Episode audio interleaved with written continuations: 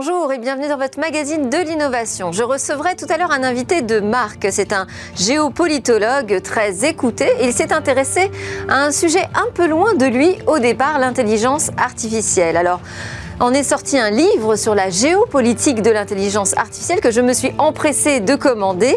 Euh, il est édité aux éditions Erol, mais il n'arrivera en librairie que dans une semaine. Et donc nous aurons la chance de découvrir les idées fortes de cet ouvrage, également l'analyse par son auteur de ces nouvelles rivalités de pouvoir sur le territoire du numérique. Ce sera la grande interview de Pascal Boniface, directeur fondateur de l'Institut de relations internationales et stratégiques. Avant de le retrouver, je vous propose que l'on débriefe l'actualité. Ce sera avec l'entrepreneuse Virginie Févet et le grand reporter du Magaiti, Yann Serra. Nous commenterons notamment la démission du PDG d'Intel ou encore une société américaine qui s'est offert une pépite française dans l'édition du numérique. Et puis, en fin d'émission, nous retrouverons notre rendez-vous sur l'espace qui est dédié aujourd'hui à l'arrivée de Starlink en Europe. Starlink, évidemment, le service d'accès à Internet par satellite d'Elon Musk. Mais donc, tout de suite, place au débrief.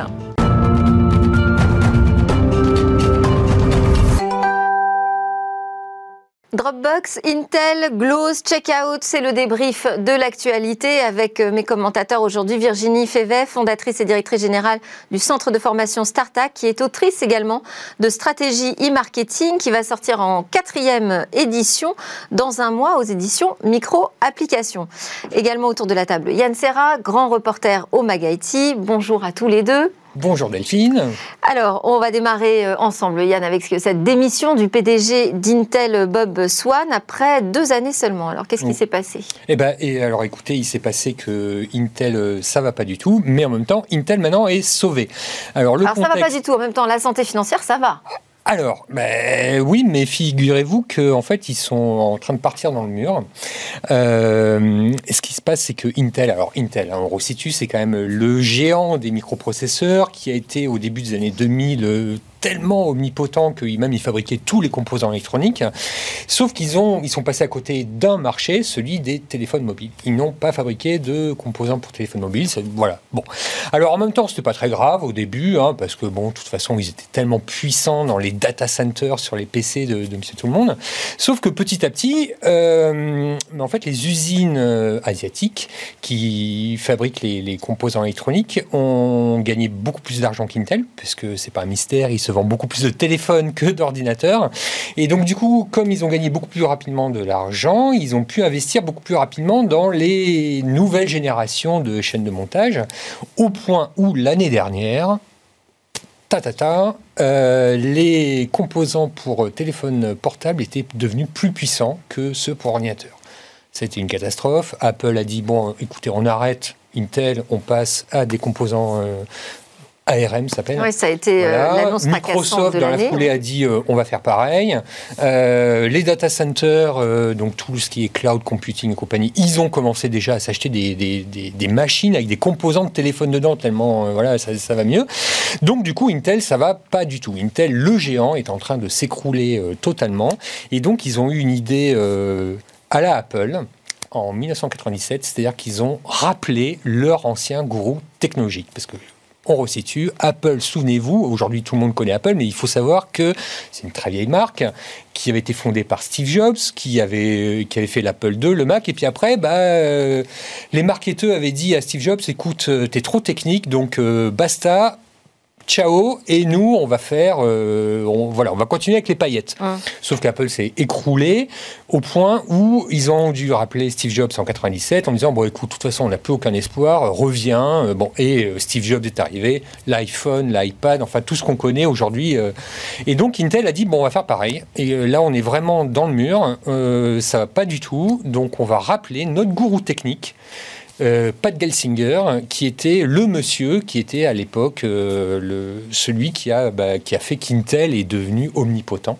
Et qui est encore euh, aujourd'hui le PDG de VMware. Et qui est le PDG de VMware. Jusqu'au 15 février. Voilà, c'est ça. Et donc qui est quand même quelqu'un d'assez pertinent, d'assez compétent, puisque en fait, alors VMware, ils éditent des systèmes informatiques pour les data centers. Enfin, c'est un truc, c'est très technique. Hein, c'est Hum, pas la euh, bon, virtualisation. oui, la virtualisation, bon, on va pas rentrer dans les détails, mais toujours est-il que, en fait, ce machin un petit peu poussiéreux, un petit peu ancien, en fait, Paul Gelsinger a réussi à le transformer en vraiment la cheville ouvrière du cloud computing. Alors là, toutes les entreprises en veulent, et donc, euh, donc vraiment, tout, le- tout le monde achète ces produits pour passer au cloud computing. Donc c'est une vraie réussite de, de la part de Pat Gelsinger. C'est une vraie revanche parce qu'en fait, lui aussi avait été viré d'Intel euh, donc en 2009 parce que pour les mêmes raisons que chez Apple, il y avait des gens du marketing qui avaient dit basta la, la technique, on veut des paillettes. Et alors du coup, en fait, euh, vous savez, on est dans des domaines très très geeks. Quand même, les gens aujourd'hui achètent des caractéristiques techniques et techniques, pardon. Mm. Et euh, il faut voir quand même à l'époque que euh, bah, les, chez Intel, à partir du moment où ils ont viré son, ce gourou technique. Ils ont présenté les processeurs avec des noms de lacs, euh, avec des trucs enfin poétiques. Enfin bon, c'était illisible. On ne comprenait absolument rien. Tout le monde n'a plus rien compris. On voulait savoir à quelle vitesse allait le machin, si on devait l'acheter ou pas. En fait, on avait euh, on avait des concepts marketing dans tous les sens. Et du coup, bah, en fait, euh, Intel s'est écroulé à cause de Pour ça. une boîte technologique, disons que c'est un peu dommageable d'oublier le- son cœur de métier. Donc vous pensez que c'est une bonne nouvelle là pour Intel Je ce- pense qu'Intel est sauvé, est sauvé. Non, franchement, je fais le pari, Delphine. Ouais, ok. Vous voyez, il y, a, deux semaines, je vous aurais dit, écoutez, euh, je vais venir cette année pour vous annoncer la mort d'Intel, parce que là, euh, là c'est définitif, on peut plus rien. Mais là, avec Pat Singer qui est, revenu aux manettes, je pense que c'est bien. Alors, qu'est-ce qu'il va faire? Euh, Eh oui, mission principale. donc on n'en sait rien puisque voilà. Maintenant je vais vous donner mes pronostics. hein. Euh, bon voilà, on va faire comme ça. Donc à mon avis, euh, il y a deux, deux leviers qu'il va pouvoir activer. Le premier levier, c'est qu'il va peut-être arrêter de, de- de faire des usines chez Intel parce que ça coûte un, un pognon dingue et c'est- c'est horrible. Donc je pense qu'en fait Intel va c'est mon avis, va dire bon, on arrête de fabriquer nous-mêmes les processeurs, on va faire comme dans le téléphone mobile, on va demander aux usines asiatiques de les faire. Voilà, ça c'est la première chose. Euh, Première possibilité. La seconde possibilité, c'est que euh, il y a un nouveau concept qui va sortir bientôt, dont tout le monde va parler. C'est l'électronique photonique. Bon, c'est-à-dire qu'en fait, on aura plus sur les circuits électroniques, ben, on aura de la fibre optique en fait sur les circuits électroniques. Et donc là-dedans, Intel est très en avance. Les ingénieurs d'Intel sont très en avance. Alors jusqu'à présent, personne n'en parlait parce que euh, vous savez, dans ces boîtes américaines, vous avez euh, le, star system des, dirigeants euh, d'un côté, et puis vous avez les, ingénieurs super compétents qui ont des prix Nobel de l'autre, dont on parle jamais. Mais en fait, ces gens-là, il se trouve qu'ils ont inventé une technologie photonique qui, en fait, qu'ils ont confié, ils ont demandé au CEA Leti, donc à Grenoble, hein, vraiment aux Français en plus, de pouvoir comment faire pour l'implémenter. Et donc le CEA Leti euh, a dit bah écoutez c'est bon là d'ici alors pas tout de suite c'est pas là cette année mais l'année prochaine en tout cas on peut vous faire des composants euh, photoniques et là pour le coup ça va euh, de nouveau euh, partir dans les dans les Donc ça veut dire qu'Intel redeviendrait euh, le numéro un. un fournisseur de technologie vraiment en avance euh, sur Voilà, son temps. c'est exactement ça. C'est exactement ce qu'on espère. parce que là- Électronique photonique, on va en reparler de ça certainement alors dans Ah bah écoutez, j'espère bien. J'espère bien. Bon, le marketing a été gravement attaqué, euh, Virginie Févet, dans cette euh, séquence, ce commentaire sur le départ d'Intel. C'est vrai que dans les boîtes tech, il ne faut pas oublier aussi euh, ce qu'ils font finalement. Ouais, alors, je suis d'accord. C'est vrai que je, je pense qu'effectivement, pour une boîte technologique comme Intel, c'est important. Après, est-ce que Apple serait Apple sans euh, l'expérience utilisateur, sans le packaging, sans la stratégie de distribution, sans les valeurs qu'il véhicule, sans cette communication qui est incroyable? Euh, enfin, Je veux dire, c'est quand même. euh, je, je suis pas sûr qu'on peut négliger cette partie-là. Après, je pense qu'il y a des périodes dans l'entreprise. Là, ils ont besoin d'innover, ils ont besoin de revenir sur la place, ils ont besoin de repartir parce qu'il y a de la concurrence qui arrive. Ils ont un peu perdu de, ils ont un peu de retard. Donc effectivement, ça, a pas- ça, ça a du sens. Pour le mariage que- des deux. C'est pour ça que Voilà, je vous ai invités tous les deux d'ailleurs. Alors, nous, Virginie, on va commenter euh, les licenciements chez Dropbox. Donc, c'est le PDG euh, qui, euh, Drew Houston qui a annoncé 315 licenciements. C'est plus de 10% de, de l'effectif de Dropbox. Même question, hein, qu'est-ce qui s'est passé? Ah. Dropbox, c'est une belle boîte, ils ont un chiffre d'affaires en hausse. Oui, et surtout pendant le confinement. Il y a eu... Alors après, Dropbox, c'est un modèle euh, enfin, freemium, donc euh, il y a quand même 96% des, des- des utilisateurs qui ne payent pas. Ouais. Donc euh, bon, après, en termes de revenus, euh, effectivement, c'est pas la même chose. Puis après, il y a des stratégies. euh, Donc, c'est le retour à la réalité sur le business model? Bah, il y a deux choses. Il y a qu'on est dans une période exceptionnelle, qu'on n'a pas de visibilité, qu'on ne sait pas combien de temps va durer la crise. Donc même toutes ces boîtes qui ont levé des fonds avant pour préparer la crise, elles ne savent pas combien de temps ça va durer. Il y a quand même des baisses d'effectifs partout. Dans la Silicon Valley, c'est aussi classique euh, de voir des, vagues comme ça de licenciements puis après des réembauches. Ce qui coûte très cher à l'entreprise parce que réembaucher, ça coûte cher. C'est mm. quand même euh, faire fuir les talents comme ça. Et puis il y a la marque employeur qui prend un coup derrière parce que effectivement, euh, on a confiance en la marque, en toutes ces valeurs qu'elle véhicule pendant des années en disant on conservera les équipes, on est soudés, on est une vraie équipe, puis d'un coup, euh, bah, on voit que non. Euh, mais ensuite, il y a aussi d'autres stratégies. J'ai vu les rumeurs qui circulent sur le rachat, un potentiel rachat de Dropbox euh, par Zoom. On est en train de, faire belle la mariée, en fait, c'est ça? Ça peut être une stratégie pour, pour vendre à Zoom, alors pour, pour différentes questions. Est-ce qu'il y avait un sureffectif ou pas? Parce qu'on embauche aussi beaucoup en masse et c'est une habitude et parfois plus qu'il ne faut. Ou est-ce que, voilà, derrière, il y a des enjeux rentabilité? Et Yann, comment vous voyez la, nouvelle vie, la nouvelle croissance de Dropbox là, sur l'année 2021 euh, Moi, j'ai deux avis. Euh, le premier, c'est que, alors c'est triste qu'ils virent comme ça des gens, mm. mais en même temps, c'est pas grave parce que, les, enfin, c'est pas grave. Pardon, c'est grave. Mais euh, il faut relativiser parce que dans ces boîtes-là, même si ça coûte très cher de rembaucher, dès que ça repart un petit peu, ils rembauchent à tour de bras. Moi, j'ai vu dans des boîtes où, a priori, il n'y avait pas besoin d'avoir grand monde, Uber, par exemple, donc c'est quand même les travailleurs, c'est des chauffeurs. Hein. Euh, ben, au siège social de Uber à San Francisco, il y a des, mais des, des centaines de gamins avec des Macs sur des canapés qui font je sais pas quoi.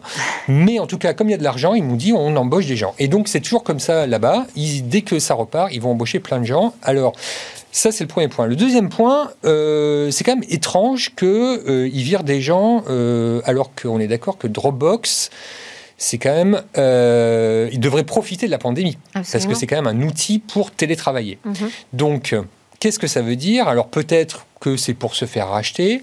Peut-être aussi que Dropbox, techniquement, ils, ont ils commencent à être un peu has-been. Peut-être que. alors, on parle de plus en plus de cloud computing. Et en fait, euh, Dropbox a été assez, euh, assez euh, innovant. Hein. Ça a été le premier à proposer comme ça de, pouvoir synchroniser ses contenus en ligne et les retrouver ailleurs. Mais maintenant, il y a plein de solutions qui apparaissent partout, notamment chez des géants, chez Google, chez Amazon. Et donc, du coup, et en plus de ça, il y a une le modèle freemium euh, déplaît un petit peu aux entreprises et les entreprises vont plutôt euh, prendre euh, en fait ce service de synchronisation des données comme une extension d'autre chose, de Microsoft, de donc d'un Slack ou c'est ça. exactement. donc du coup, du coup, est-ce que le modèle de Dropbox c'est encore, est-ce qu'ils doivent pas se réinventer un petit peu? Chercher des, nouveaux ressorts technologiques aussi mm. pour euh, se réinventer. Ok. On enchaîne avec la levée de fonds, euh, une levée de fonds géante, hein, on peut le dire, de Checkout. Alors c'est une, une, fintech, une licorne même, je dirais, britannique qui a levé 450 millions de dollars. Elle est spécialisée dans les solutions de paiement, dans l'infrastructure en fait de paiement en ligne pour les entreprises. Parmi ses clients, on compte H&M, Pizza Hut, Mango, l'Occitane. Enfin bon, de très euh, jolies marques. Ça a été une surprise pour vous, cette euh, levée de fonds, Virginie Févet? Non, euh, dans ce secteur, c'est quand même assez courant. Et puis, on voit la dernière levée de fonds de Stripe, c'était 600 millions. Hein. donc, euh, finalement, c'est une guerre entre les acteurs. On est en pleine crise mondiale et on entend des montants pareils, c'est quand même euh, dingue. Sauf qu'en plus, le, patron justement de Checkout disait que pendant la crise, on a gagné 4-5 ans d'avance sur le e-commerce. C'est vrai que tous les commerçants se sont aperçus de l'intérêt du click and collect, etc. Les gouvernements aussi ont poussé, ont poussé à ce que tous les commerces, pour pas pour pas mourir, puissent aller sur le digital. Il y a eu des beaucoup de boosts sur les formations, etc. Donc ça, ça a accéléré tout ça. Donc le paiement, c'est un sujet. En plus, il y a des, la réglementation s'est durcie aussi de ce côté-là. Donc ça nécessite aussi de plus en plus de couches de sécurité. Et donc euh, on ne peut pas aller sur n'importe quel acteur. Et donc c'est des, des, solutions qui coûtent très très cher à développer. Et qu'on s'offre euh, aussi à prix d'or, sans doute, quand on est euh, une entreprise ou un commerçant, parce que ça fait vraiment la différence. Si on a la bonne technologie pour que l'achat soit finalisé sur son site. Ça se joue à pas grand-chose en plus. Aujourd'hui, de plus en plus, il y a des enjeux de temps, c'est-à-dire d'interrogation de la banque, etc. Euh, et, des chiffres sont monstrueux aussi sur la fraude. Donc, euh, effectivement, les pertes peuvent être euh, très importantes. Et, après, pour les sites e-commerce, il y a plein d'enjeux. Il y a l'installation facile, il y a la, gestion. quand on parle de marketing, là, pour le coup, il y a la techno, puis derrière, il y a l'usage, il y a comment on le met en place, etc. Et pour le coup, là, ils sont, sont très forts. Et donc, ça devient l'entreprise financée par le capital risque la plus valorisée de la zone euh, Europe. C'est assez impressionnant, c'est une bonne nouvelle pour nous. Il y a une autre euh, plateforme britannique qui a cartonné, c'est Deliveroo. Euh, on n'a plus beaucoup de temps. Je voulais quand même qu'on dise un mot sur euh, l'américain Medium, qui est une plateforme de lecture en ligne qui euh, acquiert le français Glose. Donc ça, on est très content, hein, qui est spécialiste de l'édition numérique, du livre et des lectures en ligne. C'est une petite start-up parisienne. Mm. Ça, c'est aussi la surprise, mm. non? Ces derniers jours, Virginie Févet? Pareil, on a beaucoup lu. L'augmentation du temps de lecture, c'est de 50% pendant le confinement. Donc finalement, euh, aujourd'hui, le, enfin, ça a tout son sens. Alors ça met encore un peu de temps à passer à l'usage. Je crois qu'il y a encore un peu de résistance, comme le CD à l'époque. On disait on adorait encore avoir l'objet euh, et le conserver.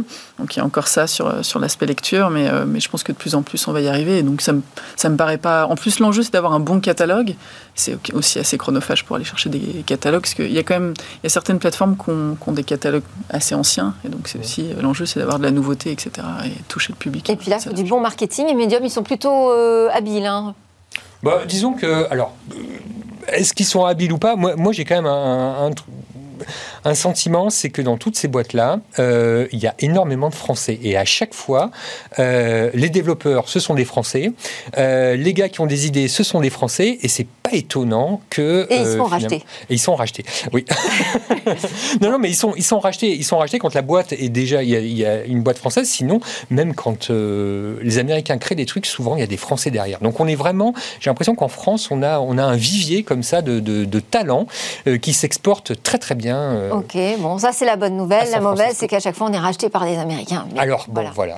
on doit s'arrêter là. On avait encore plein d'autres actus, mais euh, on a tout bien détaillé. Merci beaucoup, Virginie Févet de Startac et Yann Serra du Magaiti pour ce débrief de l'actu. Nous, c'est l'heure de notre grande interview géopolitique. Euh, Pascal Boniface, je m'embrouille, va nous parler des enjeux de pouvoir autour de l'intelligence artificielle.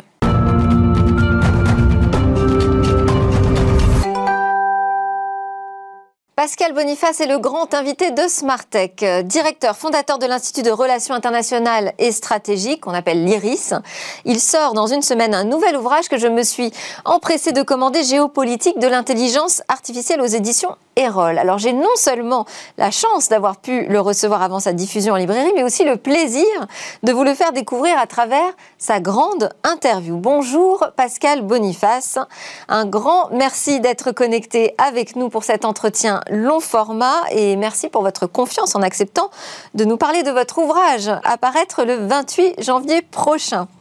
On peut peut-être rappeler, parce qu'on est dans Smart Tech, on n'est pas une, émission euh, très coutumière des questions géopolitiques, rappeler ce que, désigne ce terme déjà géopolitique.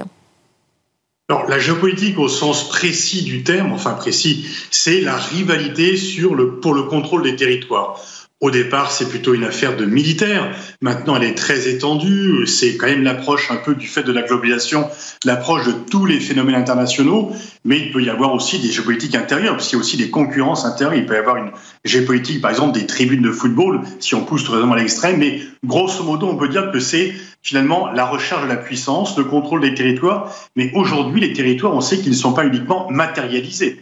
Euh, bah, l'espace digital, par exemple, n'est pas matérialisé, mais il est l'objet d'une rude concurrence, d'une très grande rivalité euh, euh, qui est un peu même d'ailleurs au cœur des questions de puissance aujourd'hui. Oui, alors je disais que vous vous étiez intéressé à un sujet un peu loin de vous, hein, c'est ce qu'on découvre dans l'introduction de votre ouvrage. comment est venu le point de départ finalement de ce livre sur la géopolitique de l'intelligence artificielle? Alors, je suis pas technophobe, mais je suis nul en technologie. C'est pas du tout ma spécialité. Et vraiment, j'étais nul en maths au lycée. Bon, vraiment, euh, c'était loin de là. Mais je me suis rendu compte que le phénomène de l'intelligence artificielle était justement pas un phénomène qui devait être réservé aux spécialistes, parce qu'il pouvait avoir des conséquences non seulement au niveau de la puissance internationale, mais également dans notre vie quotidienne et sur les sociétés. C'est un sujet énorme qui peut aussi bien bouleverser notre société il y a le grand débat, est-ce que ça va plus de liberté ou est-ce que ça va plus de contrôle euh, des, des, citoyens? Est-ce que c'est un nouveau 1984 ou un 1984 super, euh, plus fort encore, ou au contraire le moyen de donner à chacun le droit de s'exprimer, le droit d'avoir accès à l'information? Est-ce que ça va créer des emplois ou au contraire, est-ce que cela euh, va amener deux classes, des gens qui seront privés d'emploi, qui seront réduits à la mendicité ou à la charité avec une petite élite extrêmement riche. Et puis au niveau international, il y a plusieurs problèmes. Un des problèmes majeurs, c'est le duel États-Unis-Chine. On sait, et l'élection de Biden ne change pas cela que la rivalité entre la Chine et les États-Unis sera la question géopolitique la plus importante pour la décennie qui vient. Et l'intelligence artificielle est au cœur de cette rivalité, puisqu'il y a vraiment un duel entre Pékin et Washington pour savoir qui va dominer ce secteur.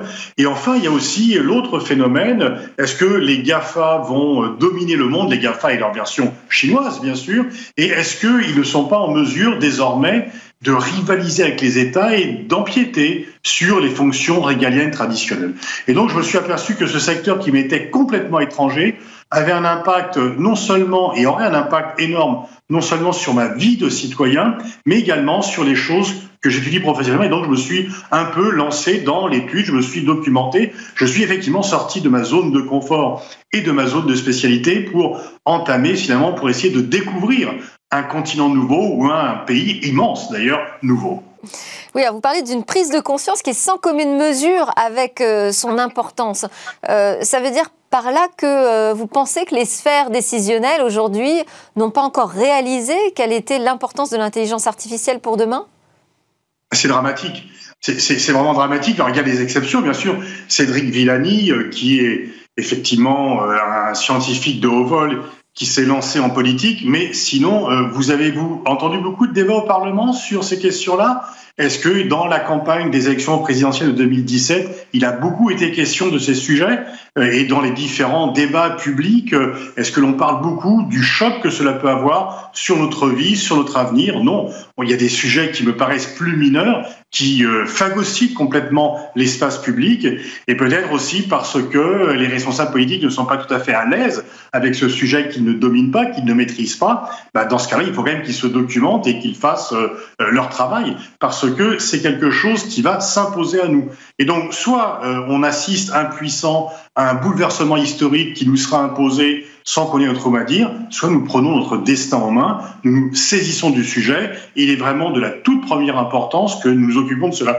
Si je fais une comparaison avec la géopolitique, pendant très longtemps, la géopolitique, c'était vraiment l'affaire des militaires, de quelques diplomates, c'était, je dirais pour faire court, réservé au 7e arrondissement euh, de Paris pour la France. Aujourd'hui, on fait de la géopolitique au lycée, en classe de première, en classe de terminale. Eh bien, pour ce qui est de l'intelligence artificielle, ça doit en, aller de même. C'est un élément qui est trop important, c'est un sujet qui est trop capital pour être laissé aux seuls spécialistes. Il faut vraiment que l'on entame un débat public urgent sur ce sujet pour savoir Qu'est-ce que ça va entraîner comme conséquence Jusqu'où peut-on euh, maîtriser, réguler le phénomène. En tant que tel, je pense que ça apporte des choses formidables, à condition que ça soit régulé, à condition que cela soit pensé, à condition que les citoyens, les politiques s'emparent de ce sujet et ne laisse pas se développer tout seul. Alors on va en développer quelques, quelques sujets ensemble. Bon déjà vous prêchez des convaincus hein, dans Smart. Nous euh, on est convaincus effectivement qu'il faut poser ces sujets sur la table et en faire des sujets de réflexion.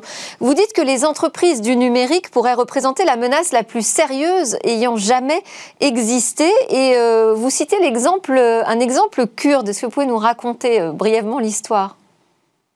Oui, effectivement. Alors, on sait que les Kurdes aspirent à l'indépendance, donc ils ont été privés dès 1920 euh, par les traités euh, qui ont suivi la Première Guerre mondiale, et, euh, enfin ils l'ont reconnu et ils ont été privés par la politique d'Atatürk. Et effectivement, ils pourraient avoir une, une adresse euh, nationale euh, sur euh, les réseaux sociaux qui serait l'émanation, qui serait la préfiguration d'un État kurde. Alors, ça fâcherait bien sûr aussi bien les Iraniens, les Syriens, les Turcs et les Irakiens dans lesquels les Kurdes sont répartis, mais le digital pourrait leur permettre d'exister en préfiguration d'un État. Je pense que la question est un peu plus compliquée en réalité parce que euh, ces quatre entités kurdes auraient du mal à devenir une entité nationale unie. Ils sont très divisés, mais on voit effectivement que le digital permet euh, de faire, de mettre en place des revendications qui ont du mal à se faire euh, et à être exprimées par la suite, parce que l'intérêt du digital, c'est que vous n'avez pas besoin de beaucoup de moyens pour vous exprimer. Ce n'est pas la peine d'avoir des capitaux énormes pour pouvoir euh, avoir accès au public, avoir accès euh, pour faire passer votre message. S'il est de qualité, si vous êtes convaincant, il va se diffuser. Ça, c'est plutôt un avantage. Ça, c'est plutôt une bonne chose.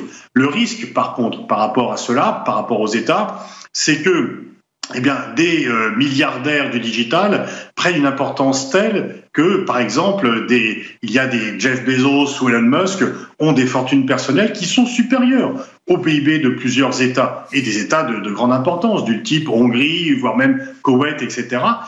Et en fait, euh, on peut critiquer les chefs d'État, mais ils sont redevables devant leur peuple. On n'aimait pas Trump. Euh, pour ceux qui ne l'aimaient pas, eh bien, il a été battu aux élections. Il est redevable. Euh, Bill Gates c'est peut-être plus sympathique que Trump, puisqu'il a donné de l'argent à l'OMS lorsque Trump coupait les vivres.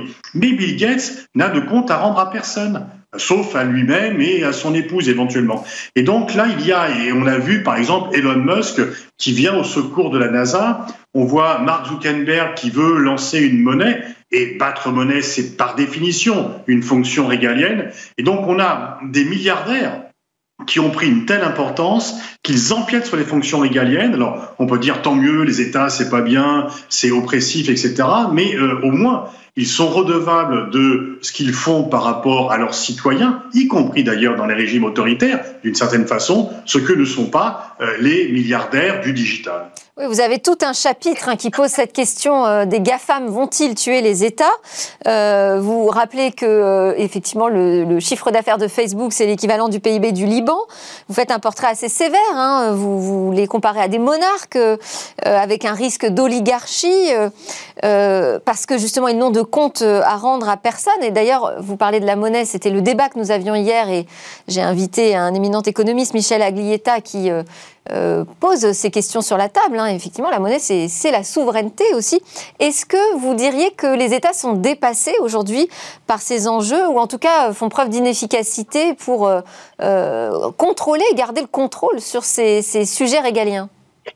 Ils ont été pris de vitesse. Ils ont été pris de vitesse parce que euh, les GAFA, euh, les empires digitaux et leurs créateurs, qui sont des génies par ailleurs, qui, sont, ont, un talent énorme, il faut bien le reconnaître, eh bien eux, ils sont très réactifs, très rapides et les États sont des machines un peu plus lentes qui ont mis du temps à réagir. Si on fait une comparaison avec euh, la fin du 19e ou le début du 20e siècle, ce qu'on appelait les barons voleurs, c'était ces grandes fortunes dans les chemins de fer, dans le pétrole, eh ben, l'État américain a mis du temps à réagir et ensuite ils ont pris des lois antitrust pour les empêcher de prendre trop d'importance et d'empiéter sur les fonctions de l'État. Et là, on assiste depuis quelque temps par euh, une sorte de conjonction de trois phénomènes différents aux États-Unis, en Europe et en Chine, chacun à sa manière. Aux États-Unis, il y a des enquêtes notamment sur Facebook, sur Google, euh, en notamment en termes de lois anti-concurrence. Et donc, il y a des actions en justice qui sont menées parce que euh, la justice américaine et la justice des États fédérés américains estiment que ces compagnies ne respectent plus, euh, ils sont entraves à la concurrence, sont en situation de monopole et c'est finalement une menace pour la démocratie.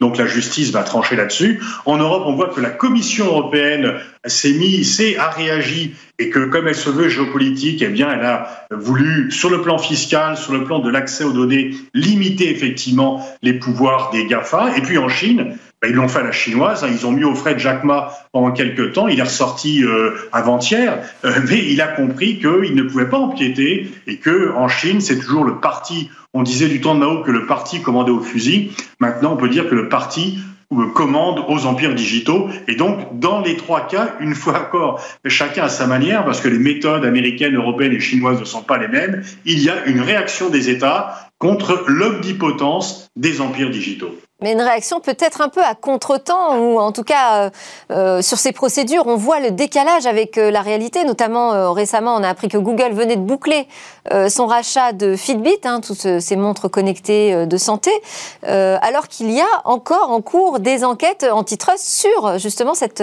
cette acquisition. Dans, dans, votre ouvrage également, vous posez la question du printemps des libertés ou alors de l'hiver totalitaire. Est-ce qu'on va passer du rêve digital où effectivement c'est euh, euh, plus de puissance, l'homme augmenté, l'intelligence augmentée, au cauchemar euh, totalitaire avec un étouffement des libertés. Est-ce que ça, c'est un vrai danger aujourd'hui que la société court? Oui, effectivement, il y, a, un danger d'un contrôle total de la population on peut dire quelque part que les nouvelles technologies donnent aux États ou donnent à ceux qui les contrôlent les moyens que George Orwell, lorsqu'il a écrit en 1948 son roman 1984, euh, n'aurait même pas pu imaginer. Mais en même temps, moi je trouve qu'au final, en arbitrage, euh, toutes choses étant égales par ailleurs, ces nouvelles technologies donnent quand même plus de liberté aux citoyens. Et on voit d'ailleurs qu'en 2019, qui a été l'année des révoltes dans le monde, l'année pré-Covid-19, eh bien, un peu partout, les révoltes dans le monde qui se sont déroulées, Soudan, Liban, Chili, euh, Algérie, ont été en grande partie dues à une mobilisation facilitée par les réseaux sociaux. Euh, le fait que l'on puisse toucher l'autre très facilement, qu'il n'y ait plus le monopole des gouvernements sur la formation. On peut craindre qu'il y ait un contrôle des populations, mais en même temps, auparavant, il y avait un autre type de contrôle c'est que dans de nombreux pays, il y a une vingtaine d'années, une trentaine d'années, eh bien, seuls les gouvernements avaient accès à l'information et avaient le droit, le pouvoir de donner aux citoyens ce qu'ils avaient euh, le droit de savoir ou ne pas savoir. Aujourd'hui, c'est terminé. Et même dans les pays autoritaires, il y a mille moyens d'avoir un accès plus libre à l'information. La Chine n'est bien sûr pas un régime démocratique. Bien sûr, on peut euh, euh, s'inquiéter du contrôle social qui est mis en place en Chine, mais de toute façon, il sera toujours moindre que le contrôle social qui existait du temps de Mao Tse-tung. Et Mao Tse-tung n'avait pas besoin euh, des nouvelles technologies de l'intelligence artificielle pour contrôler totalement la population jusqu'à leur chambre à coucher, puisque l'âge du mariage était déjà décidé par le Parti communiste et que au sein du couple du temps de Mao, euh, aucun des deux membres du couple ne critiquait Mao de peur que sa femme ou son mari ait le dénoncé au sorties du parti. Donc je pense qu'on fait, on exagère la menace sur la liberté que qu'amènent ces nouvelles technologies parce que au final bien sûr il peut y avoir des craintes. Bien sûr il faut faire attention. C'est pour cela qu'il faut mettre des barrières. Une fois encore c'est pour cela qu'il faut de la régulation. Mais au final l'apport pour les libertés est plus important que les restrictions aux libertés qu'elles amènent à condition de savoir utiliser cette technologie. Et donc, il faut s'y intéresser, euh, euh, c'est important. On va euh, continuer avec la Chine, mais la Chine face aux États-Unis. Hein. vous parlez d'un grand choc annoncé avec l'intelligence artificielle comme élément central de, de, cet affrontement sino-américain. on est déjà dans un monde déstabilisé par les puissances numériques? Oui, effectivement, il y, a vraiment la, grande rivalité, euh, elle est entre Pékin et Washington, et cela passe par l'intelligence artificielle. Les Chinois ont compris que l'intelligence artificielle, c'était à la fois la puissance économique et la puissance militaire. L'URSS est morte d'avoir trop sacrifié à la puissance militaire sans développer le volet euh, industrie, sans développer le volet économique traditionnel. Et elle en a était étouffé de cela. Et les Chinois ont retenu les leçons, ont retenu les leçons de la faillite de l'Union soviétique. L'intérêt pour la Chine de l'intelligence artificielle, c'est que l'investissement qui est fait a des répercussions civiles et militaires et qu'il ne sacrifie pas l'un au détriment, euh, au profit de l'autre. C'est complémentaire. Et donc, ils ont eu ce qu'on appelle le moment Spoutnik. Le moment Spoutnik, c'est quand vous découvrez que votre rival est beaucoup plus en avance sur vous euh, ou moins en retard sur vous que vous ne le pensiez. Lorsque une machine de Google a battu leur champion du monde de Go. Et Xi Jinping, eh bien, il a mis le paquet, il a mis les moyens. Et lorsque l'État décide en Chine ça a des répercussions, il y a une alliance entre les opérateurs privés qui ont les cartes pour s'enrichir, qui ont toute liberté pour s'enrichir à condition de ne pas trop empiéter sur le domaine de l'État. Et là, Jack Ma a franchi la ligne jaune et donc il a reçu un carton jaune. Euh, et, donc, effectivement, la Chine s'est lancée là-dedans et est en train de dépasser les États-Unis. Et finalement, aujourd'hui, alors que c'était un avantage euh, très fort de la part des États-Unis, la Chine, là aussi, est en train de faire euh, une avancée rapide. Prenons quand même juste deux, trois chiffres pour montrer cela. Lorsque la Chine adhère à l'OMC en 2001, elle représente 10% du PIB américain. En 2019, c'était 65%. Et le Covid-19 est venu encore plus accélérer ce rattrapage. Et les Chinois ont bien compris que l'intelligence artificielle eh bien, était, comme autrefois l'espace, comme autrefois les armes nucléaires, un enjeu essentiel de la compétitivité, de la puissance et de la force d'un État. Et euh, sur l'affaire TikTok, euh, qui est plus récente, euh, avec Donald Trump qui a voulu imposer ses règles, vous dites que c'est un, aveu de faiblesse. c'est une interprétation qui n'est pas forcément celle de tout le monde? Oui, bien sûr. Moi, j'étais très frappé parce que quand j'étais jeune, pendant la guerre froide, eh bien, vous ne pouviez pas écouter les disques des Beatles en Union soviétique, ni en Chine. Vous n'aviez pas de film américain qui allait en Chine et en Union soviétique. Il n'était même pas possible de porter des blue jeans dans ces pays. Pourquoi? Parce que les pays communistes fermaient leur société aux produits occidentaux de peur de contaminer la jeunesse et qu'elle prouve que finalement la vie dans les pays occidentaux était plutôt sympa et que c'était mieux là-bas. Et là, c'est à front renversé. Qu'est-ce qui bloque une application qui paraît sympa et attractive pour la jeunesse américaine? TikTok, c'est Donald Trump. Donc on est passé avec Donald Trump d'un monde où les Chinois fermaient leurs portes à la culture américaine à un monde où les États-Unis craignent euh, les produits exportés de la Chine et la puissance culturelle chinoise indirecte euh, qui pourrait trop influencer leur jeunesse. Donc c'est quand même assez impressionnant comme renversement des perspectives. C'est vrai. Euh, et en Europe, on a une carte à jouer parce qu'on parle beaucoup de la régulation, de notre souveraineté numérique. Est-ce qu'il est encore temps pour l'Europe d'exister dans, dans cette rivalité de pouvoir? Il est encore temps, ça ne sera plus très longtemps, mais il est encore temps. Alors, euh, je pense, et en suivant un peu ce que disent euh, les spécialistes, que aussi bien Thierry Breton que Cédric Villani, que pour ce qui est des données personnelles, Bon, les réseaux sociaux américains ou chinois ont pris de l'avance. Par contre, pour les données industrielles, la partie n'est loin d'être jouée et l'Europe peut obtenir une avance, a déjà quand même une solide base sur la question de santé également. Et donc la partie n'est pas terminée, à condition qu'on se lance, à condition qu'on ne soit pas les spectateurs passifs du duel entre Pékin et Washington et que l'on se dise qu'on a une carte à jouer on a fait les RGPD. Alors certains disent oui, pendant que euh, les États-Unis innovent et que la Chine produit, nous on réglemente. Non, euh, c'est quand même quelque chose qui peut avoir un impact sur l'extérieur, qui nous protège. Moi, je me félicite de voir que la Commission européenne, dont on pouvait beaucoup critiquer l'inaction, parfois même l'action contre-productive dans le passé, ce soit un euh, autoproclamé commission géopolitique, et donc voilà, elle va défendre la puissance européenne, et deux, ait compris que ce domaine-là était un domaine vital et qu'il ne fallait pas uniquement protéger les technologies du passé, mais également invertir dans celles de l'avenir. On a perdu du temps. En 2002, au sommet européen de Lisbonne, on décide de financer ce qu'on appelait à l'époque les autoroutes de l'information. Et puis voilà, comme c'est le long terme, on n'a pas pris euh, les choses en main. Et là, ce que l'on voit quand même, c'est que le long terme se rapproche. C'est-à-dire que le long terme, il y a quelques années, c'était d'ici 20 ou 30 ans. Là, si on n'investisse pas très rapidement sur l'intelligence artificielle, eh bien, dans 5 ans, on sera largué. Et donc, il faut agir vite. Et, et toute la partie n'est pas jouée, elle n'est pas gagnée, bien sûr, mais en tout cas, elle n'est pas perdue. Et il y a eu un réveil européen dont il faut se féliciter et peut-être un réveil français. Hein, qui sait Est-ce que l'intelligence artificielle fera partie des sujets qui seront traités euh, pour euh, les, par les candidats à la prochaine euh, campagne Qu'en pensez-vous? Est-ce que ce sera un sujet qui sera abordé ou au cœur même des débats pour cette nouvelle campagne bah, présidentielle française? Ça, ça, sera un test, parce que si les candidats n'abordent pas du tout ce sujet, à mon avis, ne seront pas aptes à exercer les fonctions suprêmes.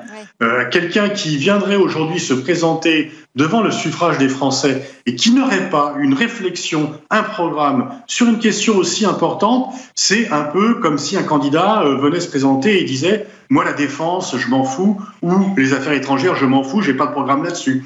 Et donc, ça sera un test, et euh, j'ose espérer quand même que, euh, alertés un peu par différents signaux, les candidats y verront un signe de crédibilité et se forceront à investir ce domaine. Ils peuvent ne pas être spécialistes au départ, mais en fait, on leur demande pas d'être spécialistes, on demande de prendre en compte, de s'entourer, de réfléchir, de se documenter et de faire des propositions concrètes aux Français, de dresser une perspective aux Français sur ces sujets. Oui, alors ils peuvent euh, d'ailleurs euh, lire votre ouvrage hein, qui est euh, très documenté, en l'occurrence sur, sur tous ces enjeux. Je voudrais qu'on termine avec une interview express, Pascal Boniface. C'est un petit jeu, vous répondez de manière spontanée et rapidement à mes questions très ouvertes, vous allez voir.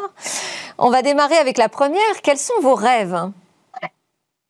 Bah, Je me rappelle pas quand je me réveille, donc je ne peux pas vous dire, mais euh, ben, le, rêve, c'est une si, si les rêves éveillés, si vous voulez, ce serait un monde qui serait géré dans le respect des autres, plus multilatéral, et dans lequel effectivement les décisions seraient prises de façon collective, et non pas euh, en pensant qu'on peut l'imposer aux autres parce que son système de valeurs, et on est persuadé que son système est supérieur à ceux des autres. Vos, vos peurs bah, c'est la peur d'un monde de plus en plus clivé, d'un monde, d'un débat politique en France, euh, comme on l'a vu aux États-Unis, euh, de plus en plus antagoniste, où on n'accepte plus le point de vue de l'autre et où les positions sont les plus extrêmes et radicalisées de part et d'autre.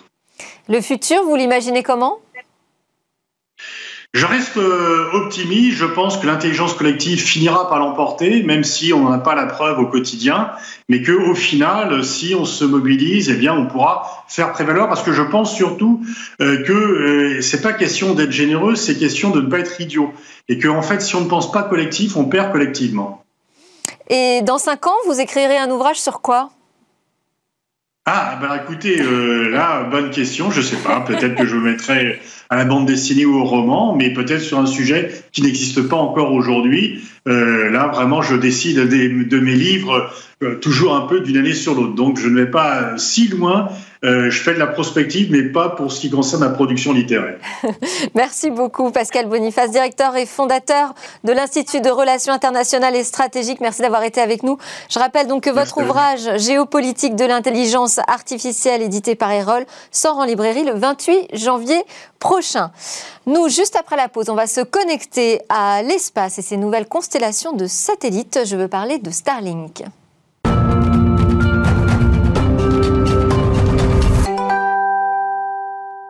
Nous sommes de retour pour la suite de Smart Tech et le rendez-vous de Cécilia Sévry sur euh, l'espace. Bonjour Cécilia. Bonjour. Aujourd'hui, donc, on va faire un focus sur euh, le réseau Internet satellitaire euh, Starlink dont le service vient d'arriver en Europe. Oui, et les premiers à en bénéficier, ce sont les Anglais. Les premiers abonnés, les testeurs de la version privée bêta, peuvent désormais surfer sur Internet avec un haut débit n'importe où en Angleterre. Et puis le projet, il s'appelle Starlink. On en a déjà parlé hein, sur ce plateau souvent. C'est une constellation constellation de mini-satellites. Les mini-satellites, eh bien, c'est cette nouvelle génération de satellites qui est en train, d'une certaine façon, de révolutionner un petit peu euh, euh, la, le la, transmission de données et le milieu satellitaire en règle générale. Alors, avant de revenir sur le service Starlink, on peut peut-être rappeler les grands principes du mini-satellite. Alors, euh, ce sont des tout petits satellites, évidemment. En réalité, il y a plusieurs types. les nanosatellites entre 1 et 10 kg, les microsatellites entre 10 et 100 kg, et puis les mini-satellites qui peuvent atteindre jusqu'à 500 kilos. Ces smallsats, ils sont pensés pour être déployés en constellation, pour construire véritablement tout un réseau euh, de connexion pour garantir en fait une couverture énorme. Hein. C'est bien l'idée de pouvoir en mettre le plus possible et des plus petits parce qu'en termes de maintenance aussi, c'est beaucoup pratique, de maniabilité, etc. Et depuis 2017, en fait, euh, le nombre de ces small sats euh, augmente énormément. On n'en avait pas avant, donc tout est à faire. et dans les prochaines années, on en aura encore des milliers et des milliers dans le ciel. Et comment on les envoie justement dans le ciel, dans l'espace? Alors euh, la fusée, c'est encore la solution numéro un, évidemment. Euh, il y a aussi l'avion avec euh, un, système de lancement aéroporté. et puis récemment, on a pu découvrir une troisième option sur ce plateau, d'ailleurs dans la chronique innovation, c'est le drone. une solution qui est bien plus économique et bien plus rapide. Il s'agit de drones autonomes qui pourraient envoyer dans l'espace les mini-satellites. On pourrait, l'avantage aussi, c'est qu'on pourrait en envoyer plusieurs, plusieurs drones qui eux-mêmes pourraient porter plusieurs euh, euh, groupes de mini-satellites, donc le déploiement serait extrêmement efficace. Et comment ça se passe? Alors, euh, pour qu'un satellite euh, soit euh, mis en orbite et satellisé, il faut qu'il soit lâché dans l'espace par le lanceur à la bonne vitesse. Parce qu'en fait, quand on amène un objet dans l'espace, il est soumis à deux forces. il y a la force d'attraction terrestre qui va attirer l'objet vers le sol, et puis il y a la force centrifuge qui va éloigner ce satellite à cause de la vitesse, un petit peu comme quand on est dans un manège qui tourne rapidement comme ça et que donc on a tendance à s'éloigner. Donc l'idée c'est d'équilibrer ces deux forces, en fait, de donner assez de vitesse, la juste vitesse à l'objet que, que l'on veut satelliser euh, pour qu'il se stabilise entre la force euh, d'attraction et la force centrifuge et qu'il reste en orbite autour de la Terre. Alors, on va revenir à l'actualité euh, Starlink. Euh, parlez-nous un petit peu plus de, l'offre de cette connexion Internet qui arrive en Europe. Donc. Qui arrive en Europe. Alors, l'ambition d'Elon Musk avec Starlink, euh, c'est d'ouvrir un service Internet haut débit à tous dans le monde et en particulier aux personnes qui n'y avaient pas accès jusqu'à aujourd'hui. Alors, ces small sat, ces mini satellites, on les appelle des small sat, ils se démarquent parce qu'ils sont placés en orbite basse et en général, les satellites classiques ou même les plus petits, on les met en orbite haute ce qu'on appelle une orbite géstationnaire. Mais ça, ça a un avantage, c'est qu'on va pouvoir diminuer le temps de latence. Vous savez, c'est le temps que va mettre Internet entre la demande et la réponse. Donc là, on va pouvoir le diminuer considérablement en passant de 600 millisecondes à 35 millisecondes maximum. Et ça, c'est très intéressant et c'est l'ambition donc de Starlink. Et quand est-ce qu'on démarrait les, les, lancements de Starlink? Alors le premier déploiement massif, hein, euh, c'était 60 mini-satellites qui sont partis en mai 2019, il n'y a pas longtemps. Et pourtant, aujourd'hui, déjà plus de 1000 satellites euh, de Starlink ont été déployés dans l'espace. Et il y a deux jours, d'ailleurs, c'est d'actualité, 60 nouveaux mini-satellites sont allés s'installer en orbite autour de la Terre. Pas forcément pour le plus grand bonheur de la communauté, la communauté scientifique. Non, ça coince un peu de ce côté-là, il faut le dire, parce que euh, il y a plusieurs problèmes. Déjà, il faut le dire, il y a déjà 8000 tonnes de déchets euh, qui tournent en orbite autour de la Terre. Euh, et puis, des objets qui se baladent à 48 000 km/h. C'est dangereux pour les satellites qui y sont déjà et ceux qui vont arriver. Et puis, il y a un problème, c'est la pollution lumineuse. Dès la première arrivée des satellites Starlink, les astronomes amateurs comme professionnels ont tiré la sonnette d'alarme parce qu'ils étaient gênés dans leurs observations. On va revenir à la connexion Internet. Donc les Anglais vont pouvoir tester. Euh, est-ce qu'elle fonctionne bien? Comment fonctionne-t-elle déjà? Bon, alors il y a certains médias anglais qui ont réussi à retrouver, parce qu'ils ne sont pas listés, euh, des clients de cette version bêta privée. Et ça fonctionne. Euh, des gens qui n'avaient pas de connexion jusque-là parce qu'ils étaient un petit peu perdus dans une campagne dans le nord de l'Angleterre, par exemple, pour les témoignages que j'ai en tête, ont réussi enfin à avoir une connexion. Mais ça marche pas si bien que ça pour l'instant, il faut le dire. Euh, aux États-Unis, le réseau avait déjà été déployé euh, et le débit était de plus de 200 mégabits par seconde. Sauf qu'en Angleterre, pour l'instant, il est que de 50, entre 50 et 100 mégabits par seconde. Mais c'est normal. C'est déjà pas si mal. Hein. C'est pas si mal, surtout quand on n'avait pas Internet mmh. jusque-là, il faut le dire. Mais c'est pas la promesse encore annoncée par Elon Musk. Et puis, il faut dire aussi que c'est pas si accessible que ça en termes de prix, parce que pour être bêta-testeur, il faut dépenser 500 euros pour le kit seulement et ensuite un abonnement de 94 euros par mois. Alors là, par contre, aucun quota de données. On pourra télécharger tout ce qu'on veut, autant de données qu'on veut. Euh, mais les performances du réseau, de toute façon, ne seront pas euh, euh, complètement efficaces tant que tous les smallsats ne seront pas installés. En tout cas, la première phase qui devrait arriver d'ici 2022. Donc on n'a pas encore vraiment cette révolution de l'Internet satellitaire, mais ça arrive. quand est-ce qu'on va pouvoir en profiter dans le reste de l'Europe? Mais Très vite.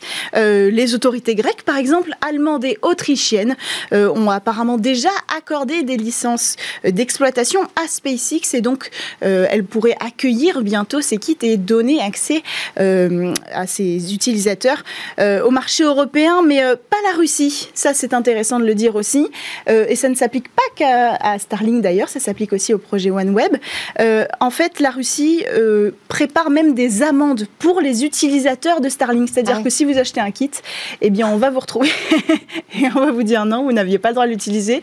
Donc, en plus d'avoir acheté un kit, on aura une amende. Euh, c'est assez ironique quand même, il faut le dire, parce que euh, SpaceX, c'est encore aujourd'hui euh, des vaisseaux Soyuz qui l'utilisent pour mettre ses satellites en orbite, des vaisseaux Soyuz qui sont donc russes. Ironie, effectivement. Merci Cécilia Sévry pour ces informations sur Starlink qui arrive en Europe. C'est l'heure du Lab Startup avec quatre jeunes pousses innovantes à suivre tout de suite.